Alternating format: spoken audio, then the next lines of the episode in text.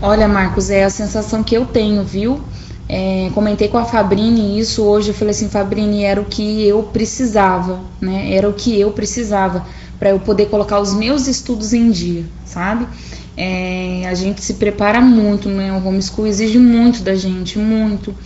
E a gente estuda demais para poder dar para os nossos filhos, né? E nos últimos tempos, assim, eu estava muito preocupada se eu iria dar conta dos estudos dela e dos meus, né? Para poder ensiná-la.